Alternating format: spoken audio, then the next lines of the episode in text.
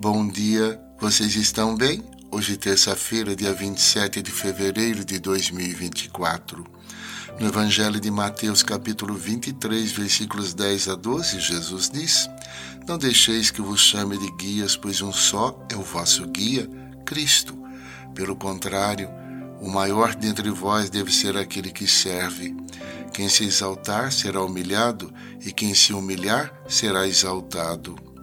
A nossa vida deve se conformar com a vida de Cristo, e assumindo uma atitude de serviço que não seremos consumidos pela vaidade. Aquele que, por amor, livremente se coloca a serviço dos outros, assegura sempre o amor de Deus. Abençoado dia a todos. Forte abraço.